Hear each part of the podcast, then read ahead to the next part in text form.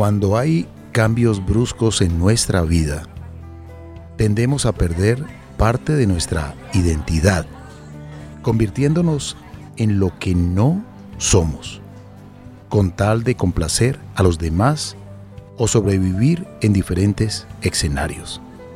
Pero lo que no identificamos es que las cosas que no podemos ver son las que permanecen para siempre. Hoy vamos a reflexionar sobre este interesante tema de la identidad que nunca debemos perder, la fe y muchos otros valores que deben ser cimientos en cada uno de nosotros, así hayan pérdidas. Hagamos un lugar diferente donde nuestro medio ambiente vamos a cuidar. Soñamos con los bosques más verdes, con las flores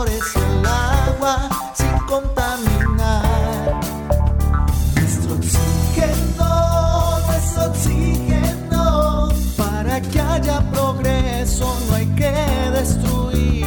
Nuestro oxígeno, nuestro oxígeno, con un mensaje de amor para ti. Saludamos a, a ustedes, amables oyentes, y también a usted, Marian, bienvenida. Carlos Alberto, muchas gracias. Un cordial saludo para usted y para todas las personas que nos escuchan. Hay una pregunta de reflexión y es, ¿qué pasa si lo pierdes todo? Y esa pregunta me la hizo Joana Ariza, quien es hoy nuestra invitada en este programa. Una mujer que se ha dedicado ya hace más de un año a esto, al coaching, a la reflexión, pero sobre todo ayudar a las personas a entender cuál es su propósito en la vida. ¿Qué pasa si lo perdemos todo, Joana? Bienvenida, gracias por aceptar la invitación. Muchas gracias Mariana y muchas gracias Carlos por la invitación. Y sí, ese ha sido eh, la, la, idea de un café para crecer y, y, el propósito que el Señor puso en mi corazón ya hace más de ocho años. Eh, en medio de la, de la pandemia, eh, nace esa, esa inquietud en el corazón de no quedarnos callados y quietos en, en casa porque perdemos, yo, yo dictaba charlas y nos encerraron en la casa y no había forma de hacerlo y estaban las redes sociales y comenzamos a, a trabajar y a dar cada miércoles en la mañana un poquito, un poquito de información y un poquito de información. Y este mes hemos tomado este tema de la identidad, eh, porque es eso, ¿qué, ¿qué pasa si lo pierdes todo? ¿Qué es, ¿Qué es lo que nos queda a nosotros? Y esa identidad, y hoy me presento como hija de Dios, con esa maravillosa eh, gloria que Él me dio, que es tener la capacidad de, con una palabra, poder animar, poder dar una voz de aliento o sencillamente con un abrazo poder ayudarle a otra persona. Entonces, ese es el propósito de vida que nos ha puesto el Señor. Giovanna, todos somos hijos de Dios, pero parece que nos olvidamos de ello, de todos esos poderes, de todas esas virtudes, de todos estos regalos maravillosos que hay en la naturaleza, el aire, el amanecer, el anochecer, el respirar, tantas cosas lindas que suceden y usted se refirió hace un momento sobre la pandemia. Y en la pandemia pasó como en las películas, todo se paró, los aeropuertos, las terminales, los buses, las calles, todo quedó desolado. Eso solo pasaba en las películas, pero pasó en la vida real. Y muchas personas lo perdieron todo. Perdieron su trabajo, perdieron los ingresos económicos, hubo escasez de muchas cosas, se perdieron seres queridos. Esto llegó como un tsunami que tumbó prácticamente muchas de las cosas que estaban funcionando normalmente. Entonces, después de esto, nos deben haber quedado muchas reflexiones. Usted empezó a reflexionar, usted es ingeniero eléctrico y también dice, soy hija de Dios y estoy conectada para ayudar. Entonces, ¿cuál es su mensaje en este momento? Mira, el, el mundo va tan rápido y más después de la pandemia quedamos con esa angustia de, de estuvimos tanto tiempo encerrados. Estamos en una era del microondas, le digo yo, todo lo queremos que, que vaya súper rápido. Y el mundo nos, nos, nos, viene queriendo que avancemos y avancemos y nos imponen cosas. Nosotros, tú le preguntas a una persona cuál es tu identidad y te dicen, no es que yo soy caleño, yo soy ingeniero, yo soy, y, y yo, yo soy lo que la esposa de, la hija de, Pero ¿qué pasó en la pandemia cuando tuve la experiencia cercana a una persona que perdió absolutamente todo y que en la nada? Hablamos ahorita, ¿qué pasó con Job? Eh, cuando todo eso se pierde, quedamos con una, una sola cosa y es nosotros conectados con Él, con el Creador. Eso es lo único que nosotros tenemos. Entonces, la reflexión aquí es que cuando todo está hacia afuera, todo lo que está afuera pierdes. Lo único que tú tienes realmente es ese, ese tú hacia adentro en conexión con Dios y cuál es tu propósito en la vida, independiente de la profesión, independiente de con quién estés, a quién tengas a tu lado, hay un propósito que tú tienes por el cual Dios te creó y Él te entretejió en el vientre de tu mamá y Él te hizo con un propósito desde ese punto y Él tiene contados todos los días de tu vida. Entonces, encontrar ese propósito y resonar con ese propósito es justamente lo que nosotros los seres humanos estamos llamados a hacer. Pero no porque el mundo, ¿qué es lo que, cómo, me veo yo de bonita? Entonces me pongo linda allá afuera, pero llego a mi casa y me quito todo el maquillaje y estoy toda triste y amargada. No, o sea, que lo que nosotros somos afuera, esa identidad que mostramos afuera, sea realmente lo que nosotros somos por dentro esa diferencia es lo que ha llenado a las personas de ansiedad, ese ego de querernos ver muy bien afuera, porque yo no quiero que vean cómo yo estoy destrozado por dentro. Entonces, porque nos queremos ver bien afuera, no queremos que la gente vea lo mal que estamos. Pero es que no está mal estar mal.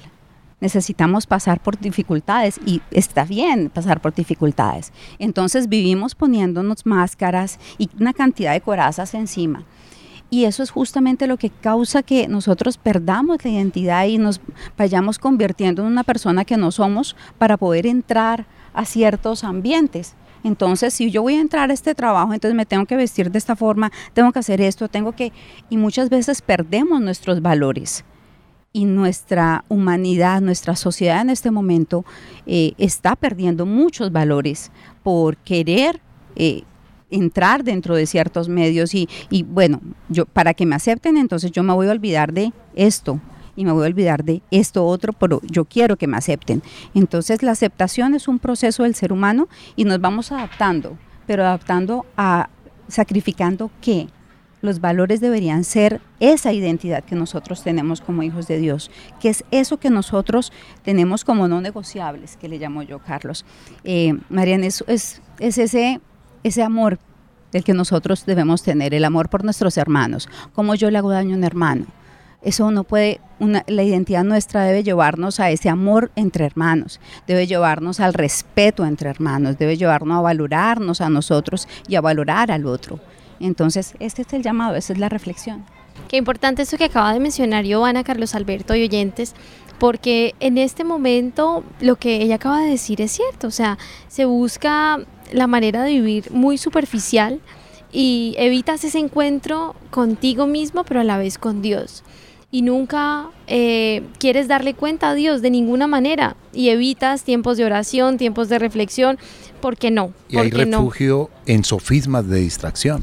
Por supuesto, y entonces se busca caer como en temas de tendencia o de moda. en este momento, un ejemplo, está de moda eh, la interrupción voluntaria del embarazo. Entonces, ah, yo también apoyo eso. Y empiezas apoyando un montón de banderas que simplemente son sofismas de distracción y olvidas tu identidad, olvidas realmente el propósito por el que estás en esta tierra y esa pregunta inicial de Giovanna me encantaba porque de verdad, ¿qué pasa si lo pierdes todo? Ahorita estamos muy cómodos y muy bien, pero ¿qué pasa si nos pasa como Job? Y es que acaban de, de matar a su esposa, luego siguieron con sus hijos, luego a su casa se le de, seguro un terremoto en el barrio donde usted estaba, voló con la casa, pero entonces si tenía, digamos, el, trabajo, que en el caso de Hop eran las vacas y su ganado, también se lo llevaron y se lo arrebataron, todo lo has perdido, absolutamente todo. Cerrar los ojos por un momento y pensar en ello, uno no, no se lo imagina. Y es que probablemente hemos puesto toda nuestra fe y confianza en lo material o incluso en lo que nosotros hemos podido lograr o en los títulos que tenemos. Mira que hay algo muy interesante. Yo hago consultoría dentro de las empresas porque trabajo como auditor ISO 9001 y trabajo con las empresas. Y en ese trabajo, cuando trabajo con los líderes dentro de las empresas, yo les pregunto, bueno, ¿y cuál es tu vida? ¿Qué es lo que tú haces? Trabajar. Y trabajar. Pero ¿qué más haces? No, nos enmarcamos dentro de nuestro ambiente y nuestra vida y nuestra identidad se vuelve el trabajo.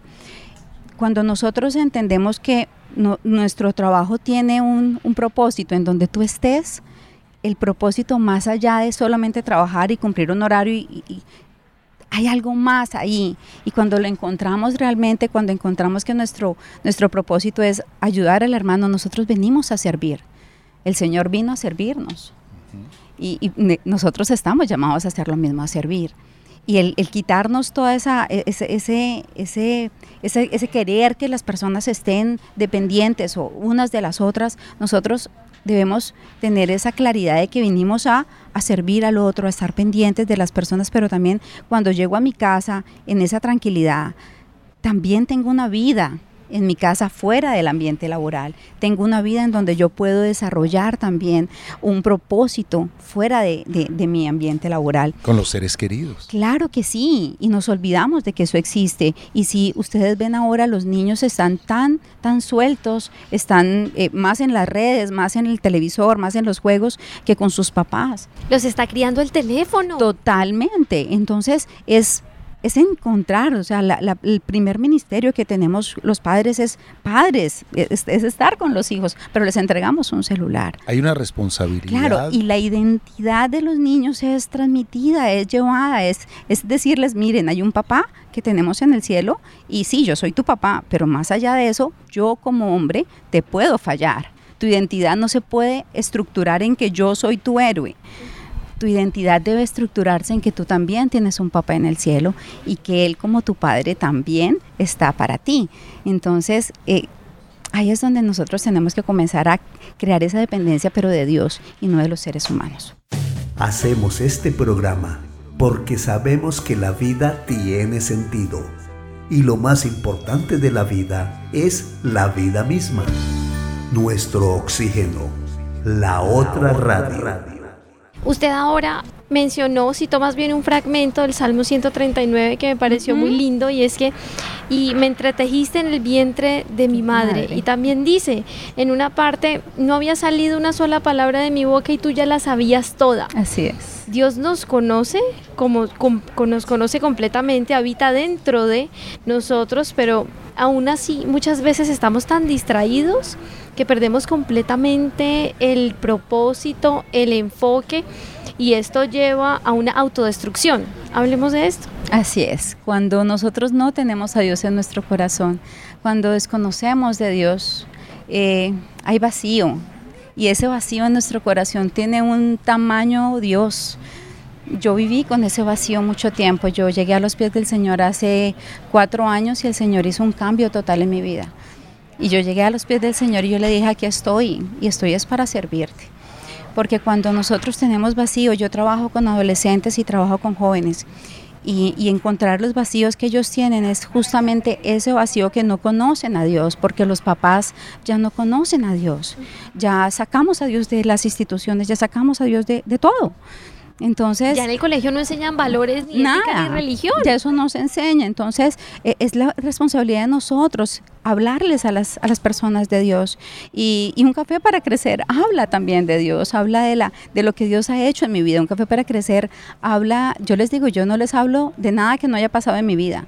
Eso es parte de lo que se habla de un café para crecer. Entonces, ese vacío que nosotros tenemos en el corazón, cuando nosotros no lo llenamos con Dios, cuando nosotros no le ponemos ese lugar, lo llenamos con eh, la pareja. Y si la pareja nos hace daño, nos destruimos. Lo llenamos con los hijos. Los hijos. Y cuando los hijos se van de la casa, nos quedamos sin nada. O pretendemos hacerle la vida a nuestros hijos. O lo llenamos con el trabajo. Y si nos echan del trabajo, nos morimos. Entonces, ¿qué pasa si lo perdemos todo? Ahí es donde está. E, esa, esa parte. Entonces, llenar esos, esos vacíos, nosotros llenarnos del Señor y poder eh, hacer que nuestra vida, nuestro pilar fundamental sea Él, esa es realmente lo que nos da fortaleza y lo que nos da una identidad como hijos de Dios. Ese es el verdadero amor. ¿Cómo fortalecer esa identidad? ¿Cómo encontrarla? Ay, ese encontrar a Dios es que Él nos encuentra. Es sencillamente disponerse porque Él está ahí. Él nunca se ha ido, Él está ahí sencillamente a que tú cierres tu puerta. El Señor dice, cierra tu puerta y entra en intimidad conmigo y solamente deja, deja que yo pueda hablarte. Y el Señor siempre quiere hablarte, siempre. Él siempre Para usted llegó hace cuatro años. ¿Cómo llegó? Eh, llegó el día de mi cumpleaños. Bueno, no llegó unos meses antes eh, en un vehículo.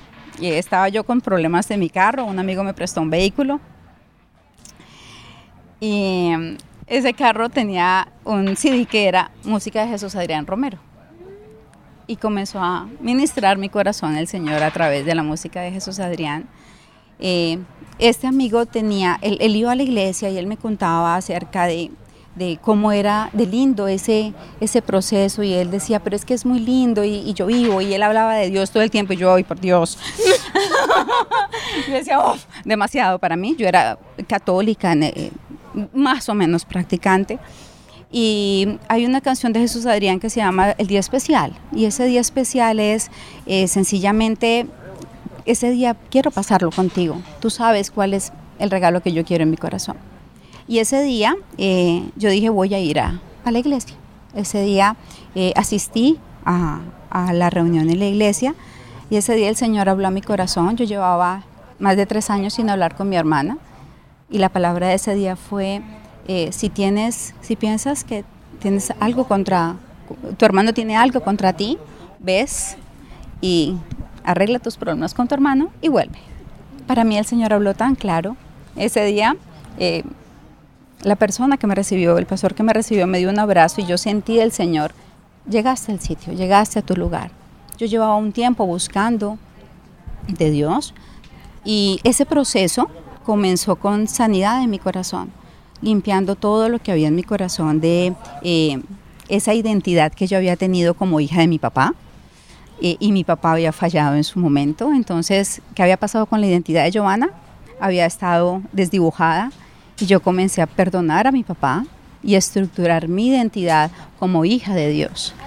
Eh, Hablemos un poquito de esto, Giovanna, porque tenemos ahora una generación que no tiene ni papá ni mamá. Es una generación que tiene la nana y eso que dos horas al día, el resto es póngase a ver televisión, coja la tablet, coja el teléfono y desentendido del papá y de la mamá, pero curiosamente es la generación yo creo que más rebelde y en este momento más desubicada. ¿Cuáles son esos impactos de no tener el papá y la mamá allí presentes, pero presentes con un propósito? Desafortunadamente la generación que tenemos hoy en día es una generación que está criada por las redes sociales. Y es una generación que nosotros estamos viendo cuando trabajo con adolescentes, es una generación que va tres kilómetros más adelante que nosotros. Eh, los creemos que ellos no saben, los creemos que ellos no entienden, pero ellos realmente tienen, eh, tienen una capacidad de analizar más, más, más adelante que la de nosotros mismos en su edad.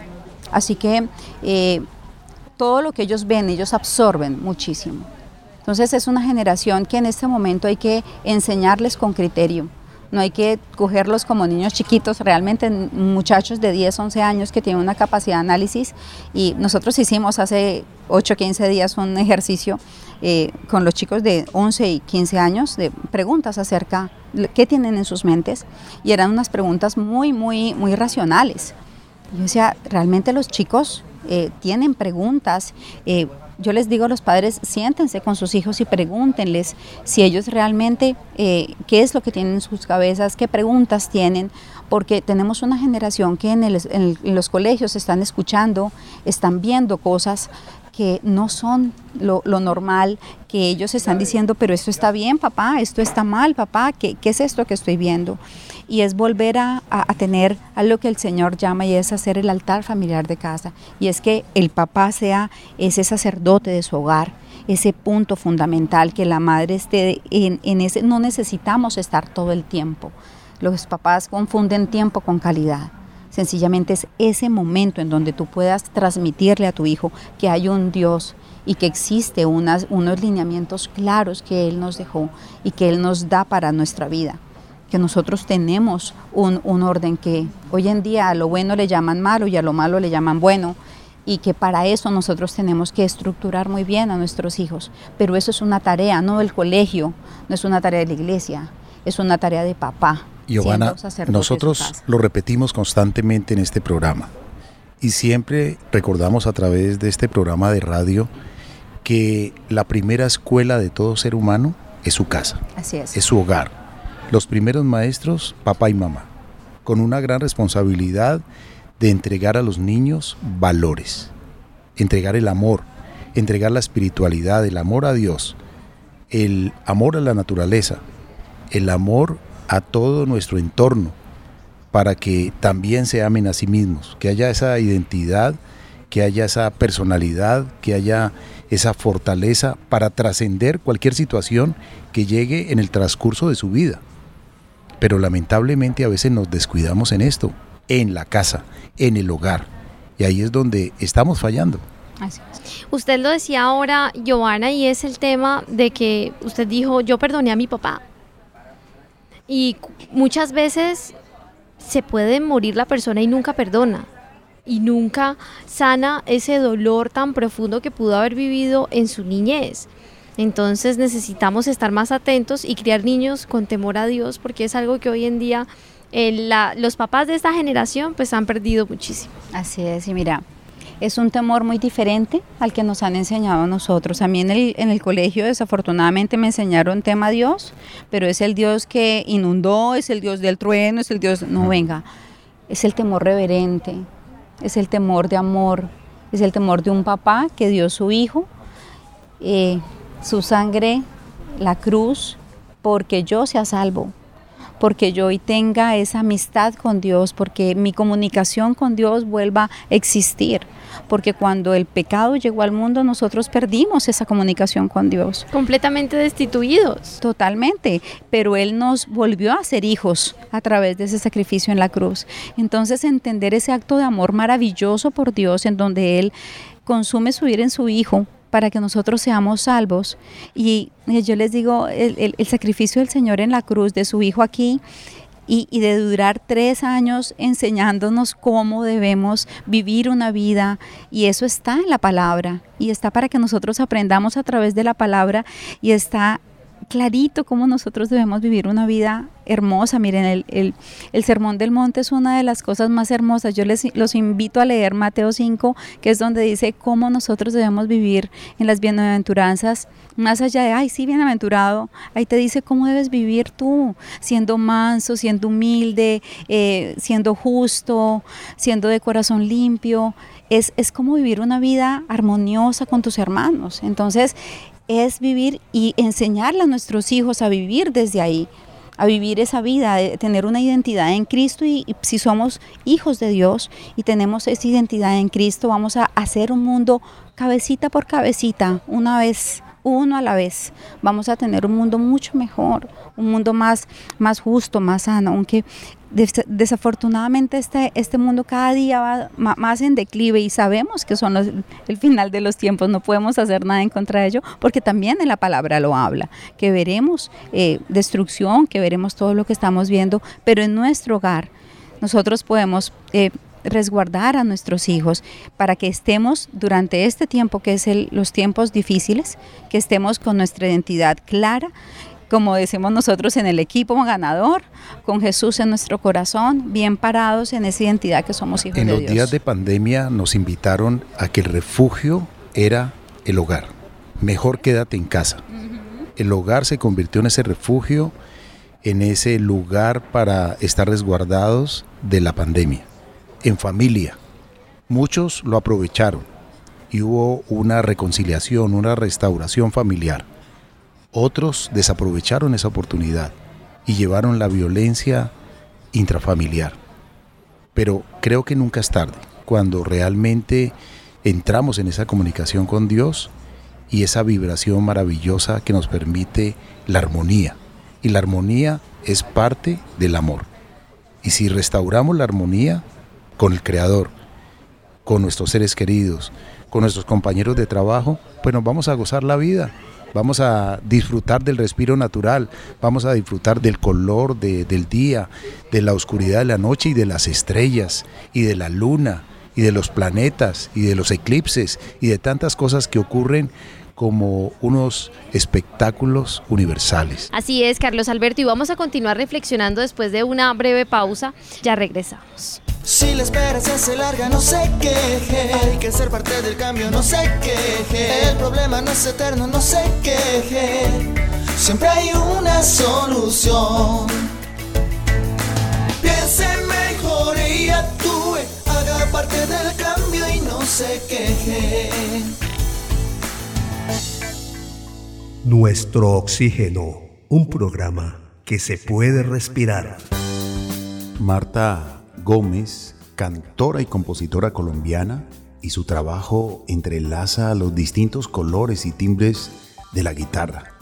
Eh, incluso un país como Colombia, que ante los ojos del mundo es tan aguerrido, es infinitamente tierno. Tenemos miles de personas que nos dedicamos todos los días a intentar eh, hacer del mundo un mejor lugar, como ustedes en nuestro oxígeno. Así que de verdad que muchas gracias por este momento y me siento muy honrada. La vida en nuestro medio, nuestro oxígeno. Seguimos reflexionando sobre la familia. Definitivamente, padres sanos, hijos felices.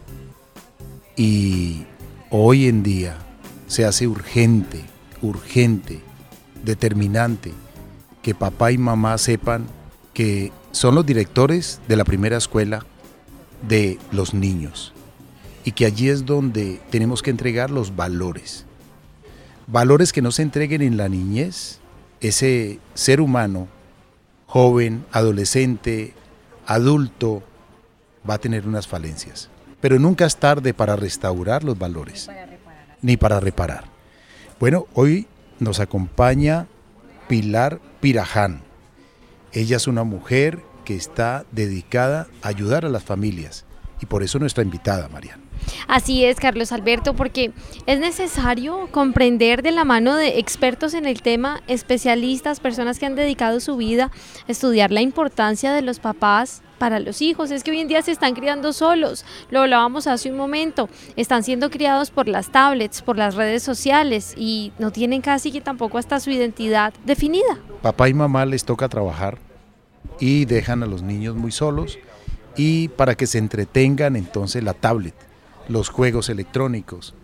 Pero a veces no nos damos cuenta la ausencia, la necesidad, las carencias y ahí es cuando vienen los problemas. Pilar Piraján es coach parental, educadora en disciplina positiva. Bienvenida a nuestro oxígeno y gracias por aceptar la invitación. Bueno, muchas gracias a ustedes y un cordial saludo a toda la audiencia, a todas las personas que nos están escuchando.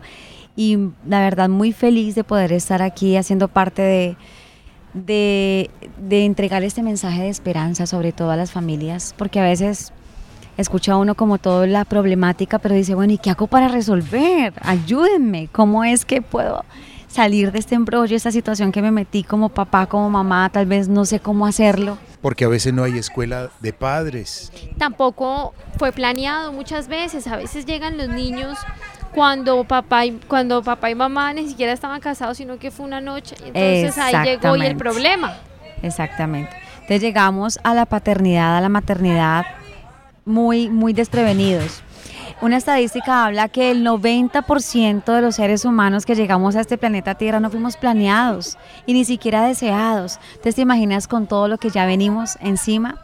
Entonces, pues allí hay mucho por resolver y sanar, pero hay esperanza. Hay esperanza y de eso es prácticamente a lo que yo me dedico. Yo considero que he sido como una coequipera de Dios en cuanto a que se cumpla esa palabra tan hermosa sobre la cual nació este proyecto que se llama Padres Sanos, Hijos Felices. Y es que Él hará volver el corazón de los padres a los hijos y el corazón de los hijos a los padres. Eso es una promesa y debemos creer y caminar en ella y obviamente capacitarnos. Usted es una mujer joven. ¿Es mamá? Así es. ¿De cuántos niños? Estoy felizmente casada hace 10 años. Este fin de semana que acabo de pasar renovamos votos con mi esposo pero llevamos juntos 21 años. Estamos juntos desde los 20 añitos y fruto de ese amor, con todas las desavenencias que hemos tenido, eh, tenemos dos varoncitos hermosos. Nuestro hijo mayor de 16 años y Mateo de 11. Entonces ya tengo un adolescente viviendo la adolescencia en pleno y un preadolescente. O sea que tengo escuela en el tema. Pilar, esta justo es la etapa más difícil para muchas personas y donde mucha gente quiere tirar la toalla y dice, pero es que ya empezaron de los 11 a los 16, es la edad difícil. Que uno dice la edad difícil, ¿cómo manejar esto cuando yo no puedo estar en la casa? ¿Cómo manejar esto cuando papá y mamá solo tienen dos horas en la noche? Marian, realmente lo que nosotros debemos entender y, y algo de lo que a mí me ha dado ahorita mucho fruto fue no manejar la adolescencia desde la adolescencia, sino manejarla desde la niñez. Si yo quiero tener una comunicación con mis hijos en esa etapa y quiero ganarme su corazón, yo no puedo empezar a, a conquistarlo y a coquetearle a mi hijo A en los el, 10. a los 10, a los 12. Esto empieza O a desde... los 30, Eh, a imagínese. los 40. Esto empieza desde la infancia. Entonces yo pienso que la, la- la crianza, por eso a mí me encanta mucho el término que, que yo uso acerca es que la crianza y sanidad. La crianza debe estar muy amarrada a la sanidad de mi corazón y de mi alma, de cómo fue la infancia que yo tuve, la infancia que yo le voy a entregar a mis hijos. Entonces, por eso es tan importante capacitarse. Y en cuanto al tema de la adolescencia, lo primero que creo que debemos hacer, y como madre lo estoy experimentando, es no asustarnos y no olvidarnos que nosotros fuimos adolescentes, que también tuvimos situaciones por resolver, que también estábamos en ese tema de la identidad, quiénes somos, para dónde vamos, qué queremos, de revelarnos por querer ganar nuestra propia individualidad. Y cuando nosotros nos ponemos un poquito en esos zapatos de ese adolescente, dejamos de luchar por una guerra de poderes y nos convertimos más en mentores, no amigos. Los papás no somos amigos, los papás somos mentores, porque uno con el amigo es otra historia. Pero los papás, así como yo ahorita este gran árbol aquí que tenemos enfrente, y los, y los le ponen primero un palito al ladito cuando está pequeñito para que las ramitas no se le caigan. Pero ya con este tronco tan grande que tiene, ya no necesita un mentor, porque ya tiene raíces muy sólidas. Entonces los papás somos mentores y en el momento en que ya nuestros hijos empiecen a despegar sus alas, ese mentor que es ese palito se quita del lado y empieza a florecer solito. Qué lindo este ejemplo porque es cierto, a veces empezamos tarde. A veces queremos empezar a, a, sí, a, ganarse pues el corazón del hijo y, y la confianza y no sé qué. Pero cuando ya, ya es difícil, cuando ya han pasado un montón de cosas que uno ni siquiera se ha dado por enterado. ¿Cómo fortalecer la relación de papá, mamá e hijos? ¿Cómo, por más cansado que se llegue del trabajo, porque es necesario un tiempo de 10, 15 minutos de conversación sin dispositivos móviles al lado? Mira, yo pienso que la crianza debe verse. Hay una frase que dice que en la crianza los días son muy largos, pero los años son muy cortos.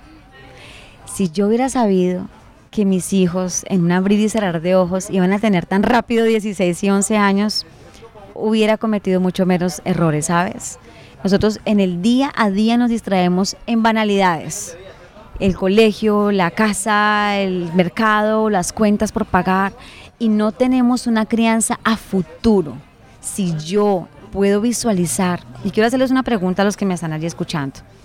Quiero que cierren sus ojitos por un instante y se imaginen que en 10 años esos hijos que tienen hoy, adolescentes o pequeños, tocan a la puerta de su casa. Hola papá, hola mamá, ¿cómo están? ¿Qué clase de persona ustedes se quieren encontrar en 10, 20 años que toquen a la puerta de su casa? ¿Verdad?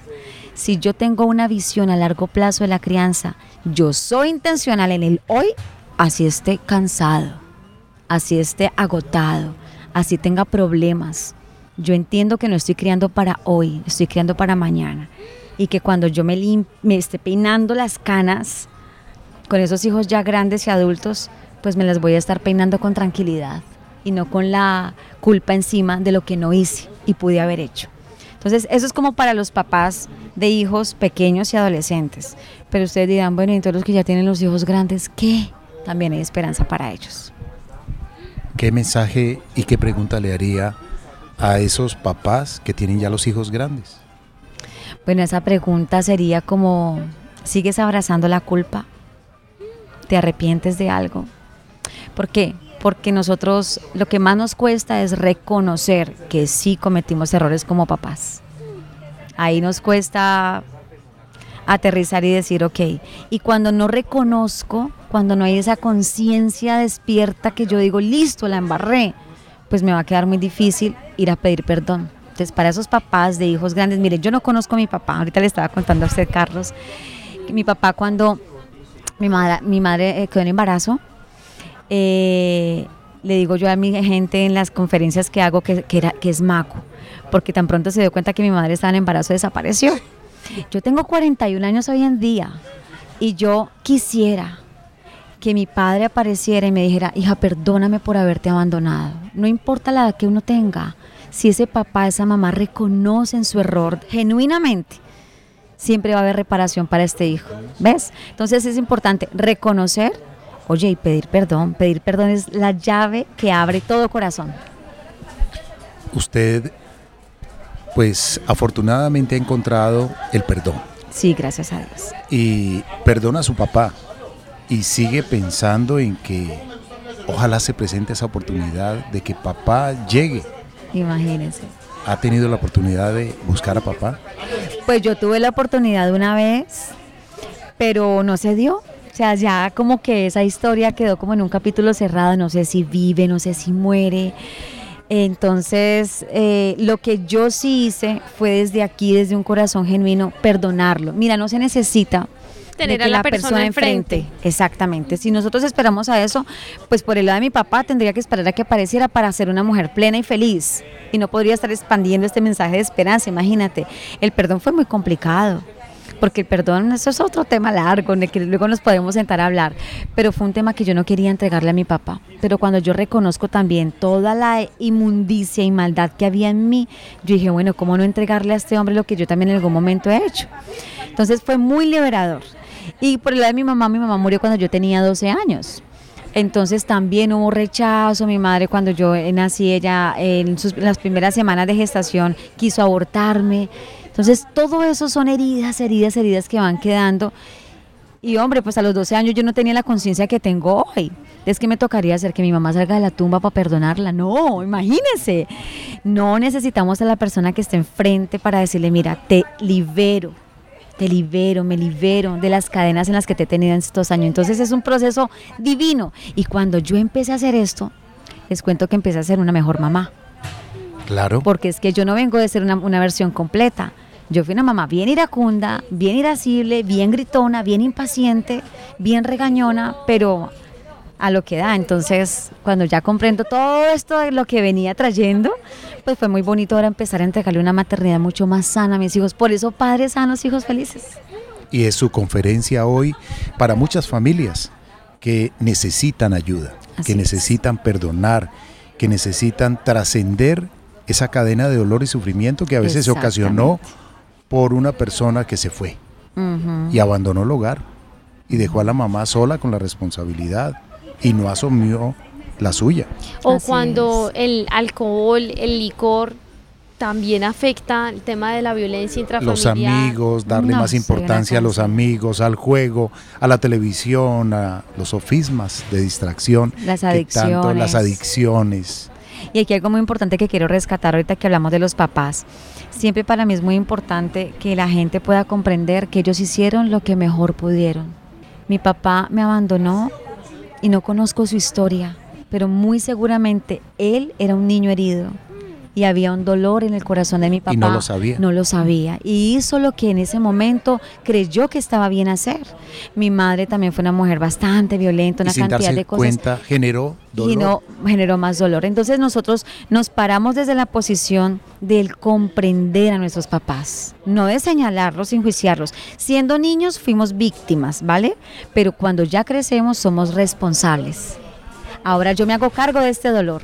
Listo, papá, listo, mamá, tú me lo ocasionaste, pero ya no te pertenece. Ahora está en mí y yo voy a hacerme cargo de este dolor para liberarme, liberarte y tener una historia diferente con mi siguiente generación o me quedo anclada a la rabia, al juicio, a la amargura, que es lo que genera toda esta falta de perdón. Qué rico escuchar a Pilar. La tiene clara, la tiene totalmente clara, afortunadamente. ¿En qué momento usted abre esa claridad a su mente, a su sentimiento y perdona y también sabe que tiene una responsabilidad con sus niños, que no puede seguir con esa cadena de dolor que quizá le tocó a usted en algún momento? Cuando me encontré en una encrucijada que yo decía, yo amo a mi hijo, sobre todo a mi hijo mayor, pero estoy haciendo lo que no quiero hacer yo lo amo, daría la vida, si me dijeran venga de la vida por, por su hijo, yo lo haría. Pero lo igual, lo igual lo estaba lastimando, o sea, era un nivel de incoherencia aquí adentro que yo no entendía por qué. Y ahí se, Dios te va trayendo personas y, y conocí a alguien que con un programa muy bonito de restauración que precisamente se llama Hay Esperanza. Y allí comprendí a través de todo este caminar de sanidad que había algo mal- muy mal dentro de mi corazón ocasionado en esa infancia y que si no lo resolvía, pues lo iba a seguir haciendo. Hay una frase que dice, tus heridas no resueltas sangrarán sobre quienes más amas, tus hijos, tu familia. Entonces hay que resolver esas heridas. Esa frase, Carlos, repítala, por favor. Tus heridas no resueltas sangrarán sobre quienes más amas. Y hay un detalle, Marían, Pilar y amables oyentes.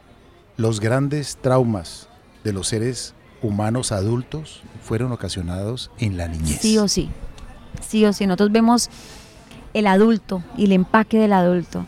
Yo le doy gracias a Dios por la capacidad que me ha dado de ver a través de los ojos de ese adulto al niño, a la niña, porque es muy esperanzador y muy bonito. Y si nosotros hacemos este ejercicio, es, es muy liberador. Ahora, cuanto más si tenemos de verdad enfrente a niños, niños, a adolescentes que están viviendo esa etapa y necesitan de una mente adulta, de un adulto maduro, que les diga, venga, yo le ayudo y le indico por dónde es este caminar. Hay que no se cargue de resentimiento, no se cargue de amargura y a veces tampoco a ganas de suicidarse o algo por Dios el estilo. mío, sí, hay muchas. Hace, hace muy poco, incluso en pandemia, pasé por un tema de una depresión y yo decía, ¿qué? ¿Esto conmigo? Si yo soy feliz, tengo un esposo que me ama, unos hijos divinos, estoy en este caminar, ¿qué pasó? Bueno, pues es que la sanidad tiene boleto de ida, pero no de regreso. Entonces hay siempre muchas, muchas heriditas que hay que seguir cogiendo. Es un trabajo Es un constante. trabajo y es un trabajo delicioso. Yo invito a la gente, digo, digo, no, no se cansen, no se cansen y se- hay que ser intencional. Porque uno se distrae y en el distraerse pues termina acabando con los que se menos- puede perder.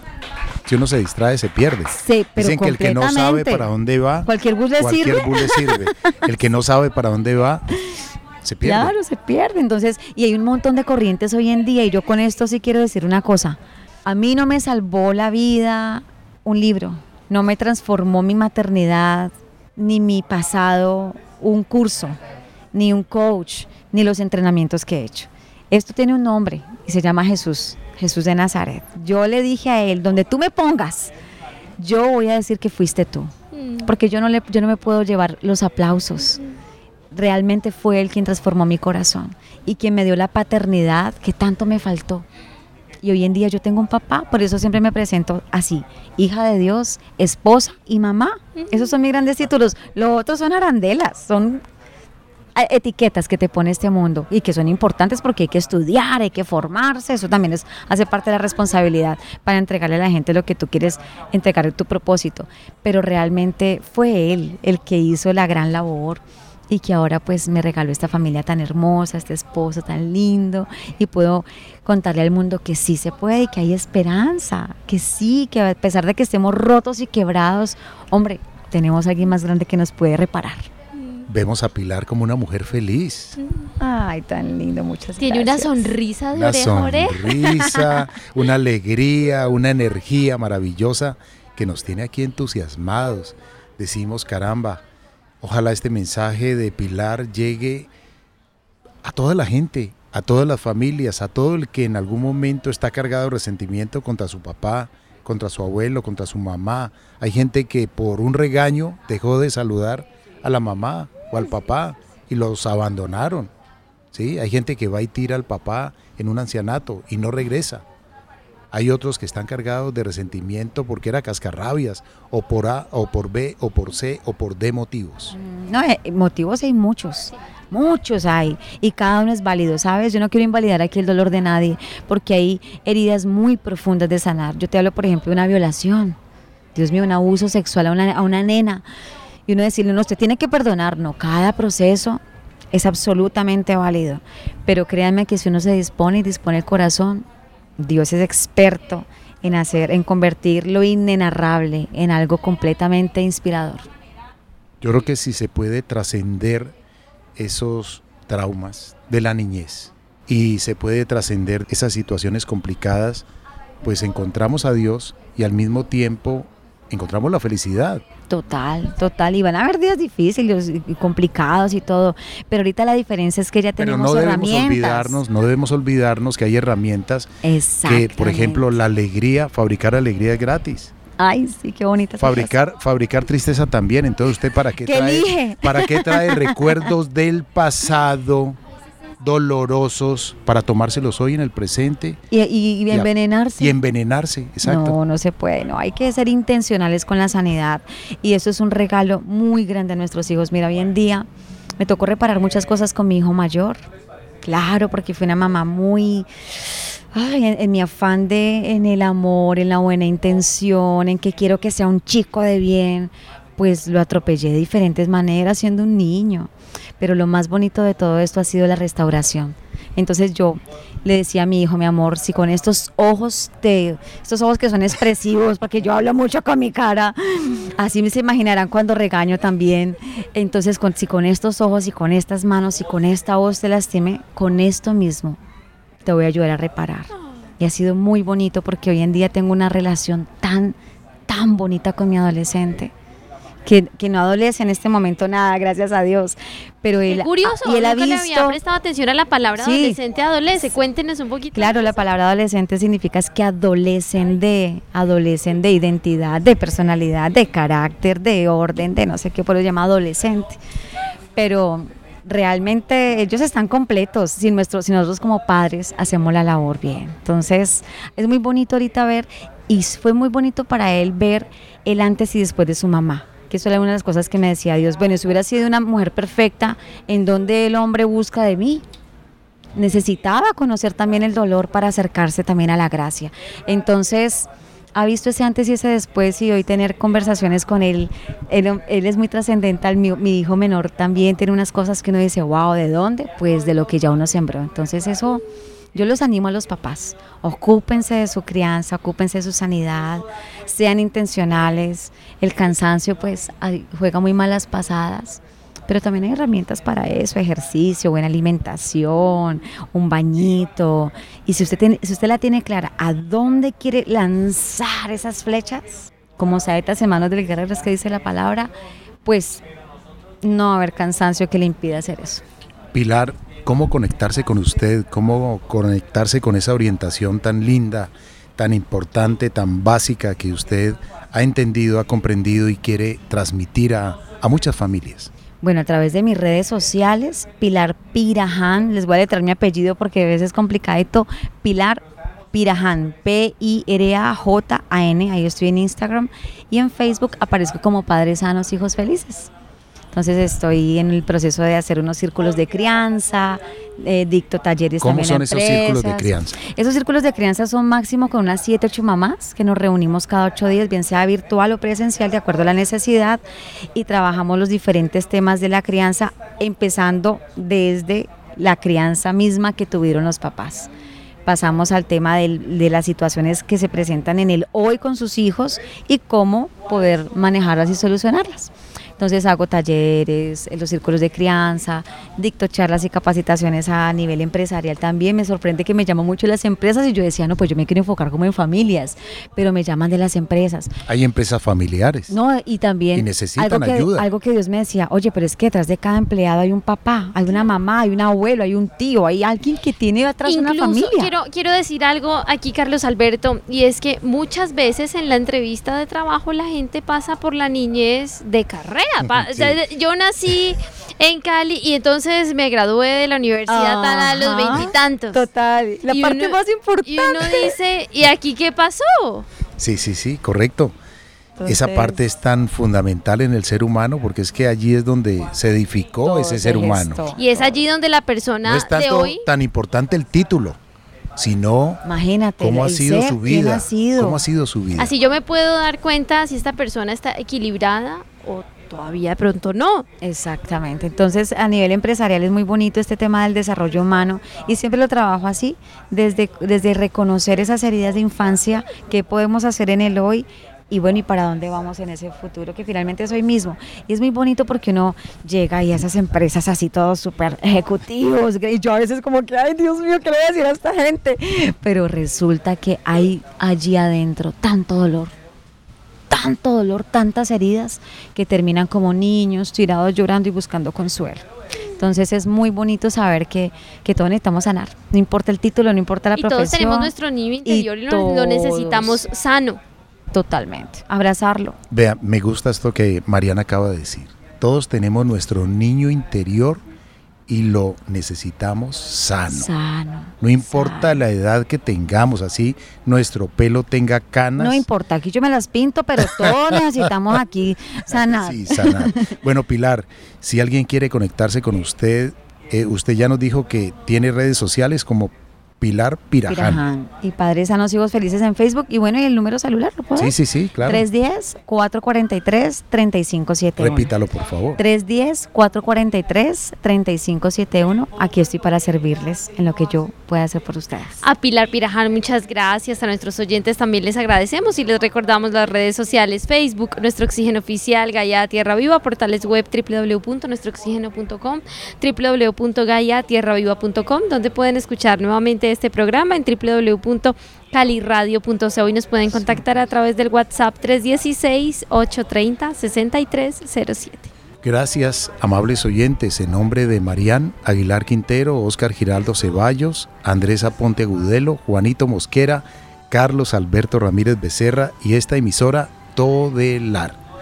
Yo creo que con todo esto que hemos hablado hoy con Pilar Piraján, pues realmente tenemos que llegar a reflexiones muy interesantes que nos invitan a que tenemos una responsabilidad con nuestros niños, con la juventud, con el ser humano, con el planeta, con el universo y con Dios. Entonces no debemos olvidarnos de esto y debemos trabajar intensamente la reconciliación. Y al mismo tiempo buscar la espiritualidad, buscar el equilibrio, buscar el perdón. Ahí está la clave. Si nos desprendemos de Dios, nos caemos de narices y, mejor dicho, no, hay- quien nos levante. Entonces hay que hacer, y esta es mi palabra favorita, seamos intencionales. Así como usted es intencional para sacar el espacio, ir a trabajar y tiene que ir a pagar y hacer esto y lo otro y conseguir para aquí, voltea. Sea intencional para su sanidad. Y usted va a ver la delicia como se vive. Entonces, pues nada, muchísimas gracias a ustedes por esta invitación y en lo que yo pueda servirles de verdad que con mucho gusto estoy para hacerlo. De lo que Dios me dio, de eso también quiero entregar. Amén. Felicidades y muchas, muchas gracias para nuestros amables oyentes. Lo mejor de lo mejor.